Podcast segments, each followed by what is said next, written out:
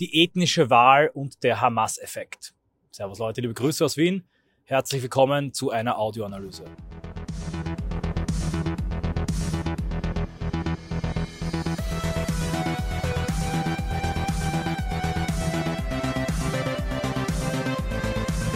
Erneut zeigt sich, dass wir Identitäre in unserer Themen- und Begriffswahl prophetisch waren. Remigration, Bevölkerungsaustausch und nun auch die ethnische Wahl. All das wird durch den ethno-identitären Schock des Nahostkonflikts und der Hamas-Demos, der die Gesellschaft politisch polarisiert, der das bestehende demografische Potenzial der Ersetzungsmigranten und der Ersetzungsgeburten aktiviert, politisch aktiviert, all das wird ins Zentrum der Debatte katapultiert. In England sehen wir, was nun allen Bevölkerungsaustauschparteien droht. Wir sehen einen Entf Entfremdungseffekt zwischen den ethnischen Wahlstimmen, den importierten Wählern und der Parteispitze, der dazu führen könnte, dass das Szenario der Migrantenpartei früher eintritt, als ich es erwartet habe.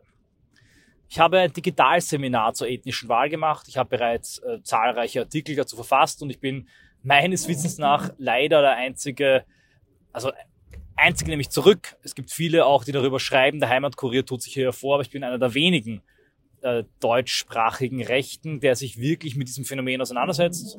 ist aber ganz entscheidend, denn wenn äh, das Elektorat sich demografisch ändert und mehrheitlich nicht assimilierte islamische, afro-arabische Migranten in diesem Elektorat sind oder sie auch nur einen großen Block darstellen, dann sind die Erfolgschancen für die AfD und die FPÖ gleich null. Ganz egal, wie gefinkelt oder propagandistisch gut aufgebaut oder libertär und bürgerlich oder solidarpatriotisch sich die Partei auch präsentieren möge, wenn sie an der Forderung nach Remigration und Islamisierung festhält, damit strategisch das rechte Hauptziel weiter verfolgt, kann sie in einem ausgetauschten Elektorat nicht mehr gewinnen. Und da ist es ganz wichtig, das Elektorat im Auge zu behalten, denn nur solange es eine potenzielle und realistische demografische Mehrheit für einen demokratischen Wahlsieg einer Remigration gibt, nur und genau so lange macht eine Reconquista-Strategie Sinn.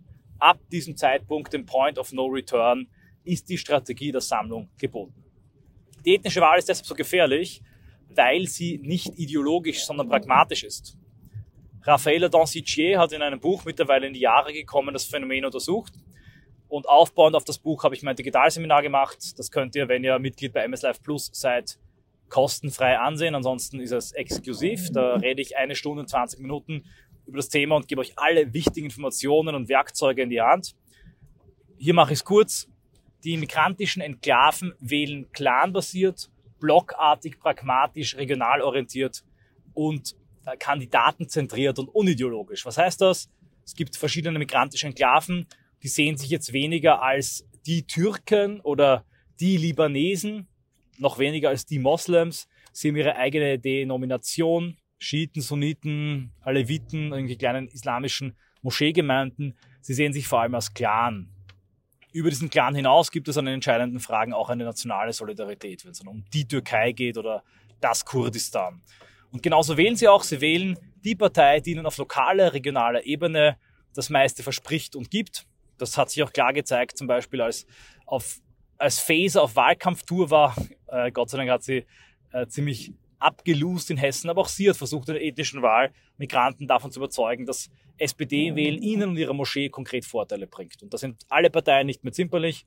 Auch die CDU hat sich der ethnischen Wahl geöffnet und umwirbt eifrigst auf regionaler Ebene die Grauen Wölfe.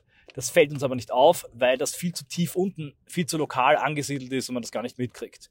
Denn was die Politiker auf der oberen Ebene sagen, was sie über Transgender sagen, über Multikulti sagen, über Frauenrechte sagen, über Aufklärung, über Atheismus, über Liberalismus, das interessiert in der Regel den ethischen Wähler auf der untersten Ebene kein bisschen. Er ist politisch an diesem Land desinteressiert, genauso wie in das Volk, dessen Kultur und Geschichte schlicht nicht interessiert.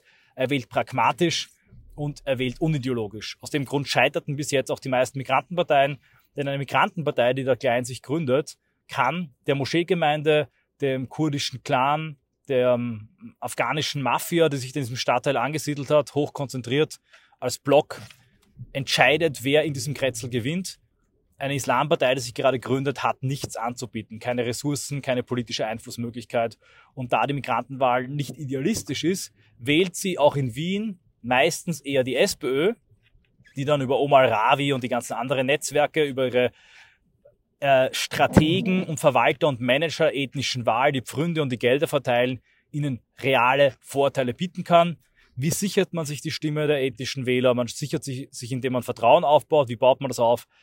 Blut ist dicker als Wasser. Man muss auf lokaler, regionaler Ebene einen aus diesem Clan aufstellen. In der Regel einen Mann, in der Regel einen Moslem, einen Patriarchen, dem die anderen Clan-Obersten und die Familienoberhäupter vertrauen. Und die sorgen dann dafür, dass alle, die gesamte Wahlstimmenbatterie, auch die entsprechende Partei und Liste wählt. Das System nennt sich Biraderie und ist in England genau beobachtet, untersucht, quantifiziert, wissenschaftlich nachgewiesen. Wer sich dafür interessiert, gebe sich mein Digitalseminar. Die Gefahr war nun die, und der von mir vermutete Verlauf war, dass die Migranten so lange diese Parteien wählen und dann nochmal von Partei zu Partei wechseln. Denn als die sogenannten konservativen Parteien, ÖVP oder die Tories in England, merkten, dass die nicht mehr gewinnen könnten in den islamischen Bereichen und die Moslems, dazu komme ich gleich, sind in England mittlerweile in sehr, sehr vielen Wahlbezirken wahlentscheidend, haben sie auch begonnen, Muslime aufzustellen.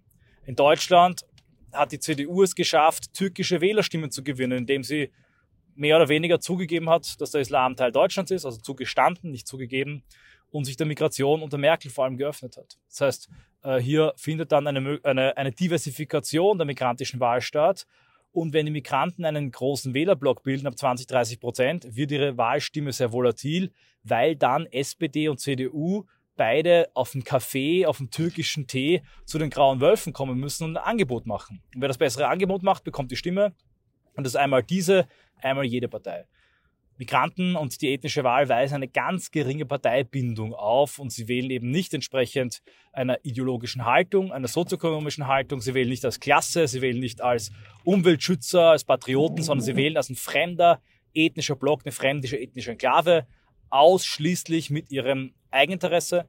Die Migranten, Beispielfall Ali Utlu, die assimiliert sind, man fragt sich halt nur in was, die wählen natürlich individuell, aber die nicht assimilierten Migranten, die Teil einer ethnoreligiösen Community sind, wählen im Interesse der ethnoreligiösen Community und beschäftigen sich nicht mit Politik und sind daher immer für mehr Migration, mehr Geld für den Islam, für die Islamisierung und damit notwendig gegen eine AfD und FPÖ, gegen eine rechte Partei. Das sei diesen fahrlässigen Träumern und Naivlingen in ihr Stammbuch geschrieben, die glauben, es gäbe eine Isla Islam-Allianz gegen die Amerikaner oder gegen die moderne Welt und gegen die Drag Queen Storytimes.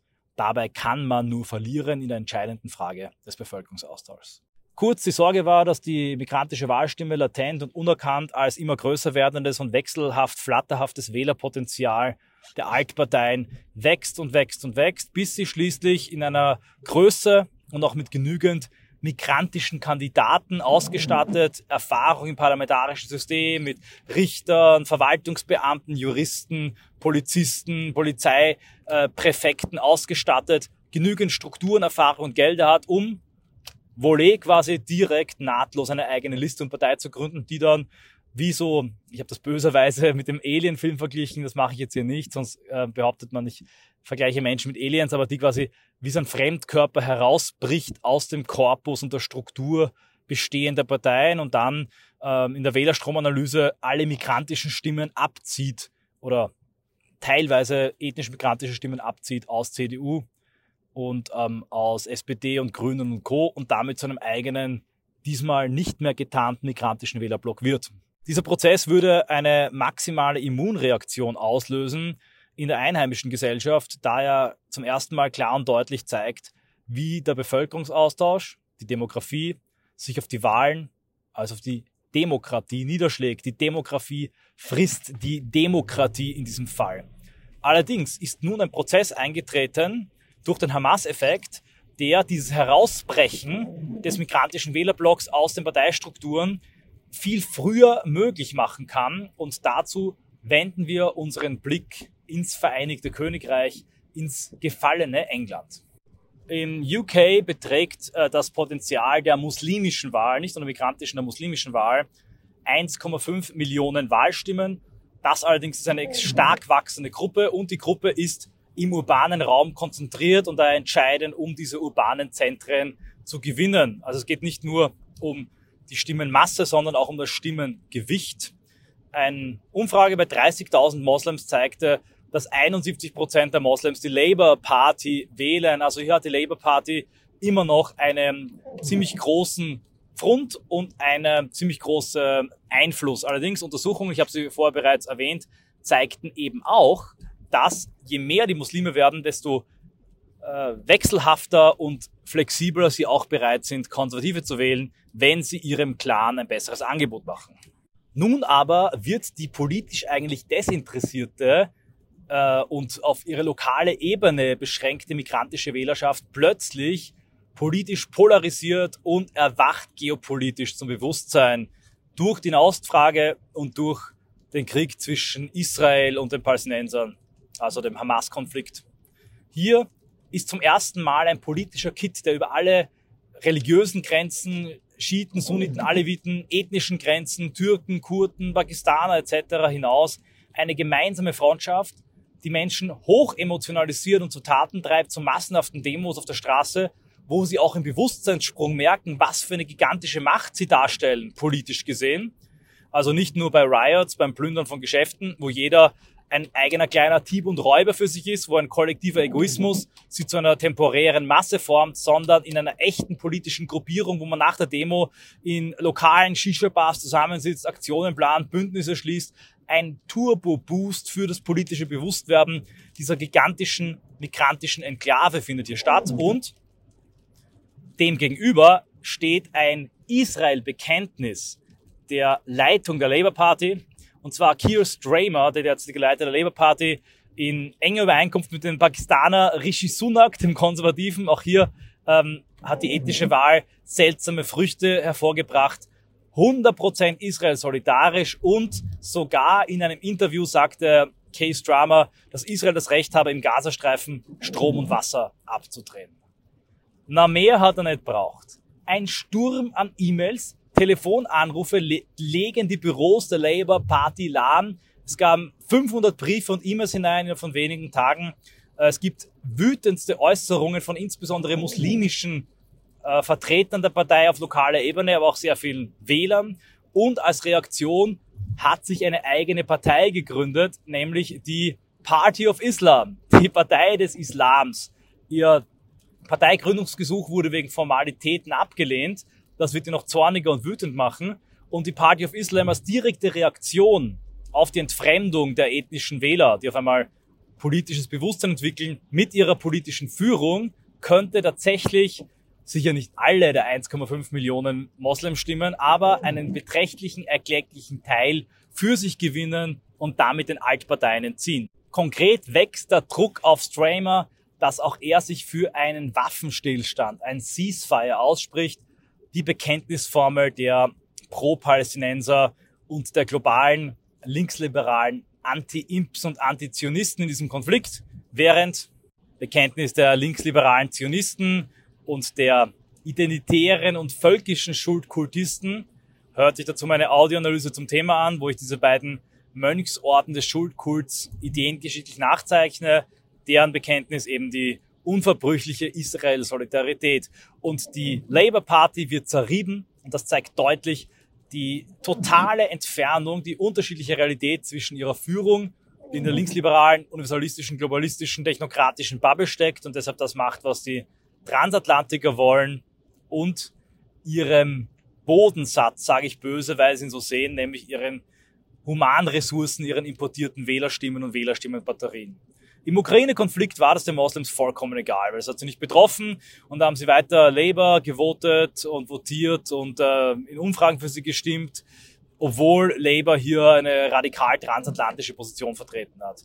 Aber jetzt betrifft es sie identitär, ihr Bewusstsein erwacht und das könnte die ethnische Wahl als Faktor für jene Parteien, insbesondere sozialdemokratische Parteien, aber umso mehr natürlich auch christlich-konservative Parteien ausschalten, als sie sich emphatisch und offensiv zu Israel bekennen.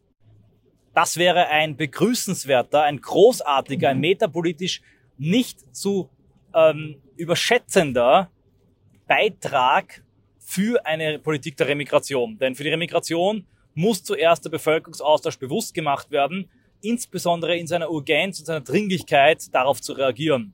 Die ethnische Wahl macht es am deutlichsten, weil sie zeigt, dass es einen fest mathematisch berechenbaren Zeitrahmen gibt durch die demografischen Tendenzen für die Möglichkeit einer demokratischen Lösung. Und nichts macht die ethnische Wahl sichtbarer als eine Ethnopartei, als eine Moslempartei, die jetzt entstehen könnte als nachhaltiger und langfristiger Effekt dieser Nahostkrise. Denn machen wir uns nichts vor, die Empörungswellen werden verebben, die Hamas-Demos werden nachlassen und auch die Remigrationsbekenntnisse und Aufrufe von konservativ-liberalen werden wieder verblassen, ebenso wie die Kölner Domplatte, der Fall Maria Ladenburger, die Silvesterkrawalle, werden sie eine gewisse Nachwirkung erhalten. Ich würde sogar sagen, die größte Nachwirkung aller ethnischen Schocks und formativen Ereignisse bisher. Aber die Gründung von Islamparteien in England, vielleicht sogar Frankreich, könnte tatsächlich ein bleibender Effekt sein, der uns in unserer Aufklärungsarbeit hilft. All das ist kein Zynismus oder bösartiger, kalter Machiavellismus. Nein, man will haben, dass die Verhältnisse zur Kenntlichkeit entstellt werden und die innere Wahrheit der derzeitigen Lage, die unter einer riesigen Schicht aus Lüge und Heuchelei verborgen liegt, zutage tritt, damit sich der Bürger, solange die Zeit noch besteht, solange die Möglichkeit zur Remigration noch da ist, eine wirklich informierte Entscheidung treffen kann. Am Ende dieser ganzen ethnischen Schocks steht notwendig eine Politik der Remigration. Rechte sollten hier nicht wählerisch und beleidigt, äh, weil die alle mitgemacht haben und wegen Israel am Rande stehen und schmollen, sondern, genau wie Philipp Stein auch gesagt hat, das Heft in die Hand nehmen, vorangehen, die Leute vor sich herjagen und sich durch eine klare Remigrations- und Deislamisierungsforderung zur effektiven Spitze dieser neuen interessanten Bewegung machen.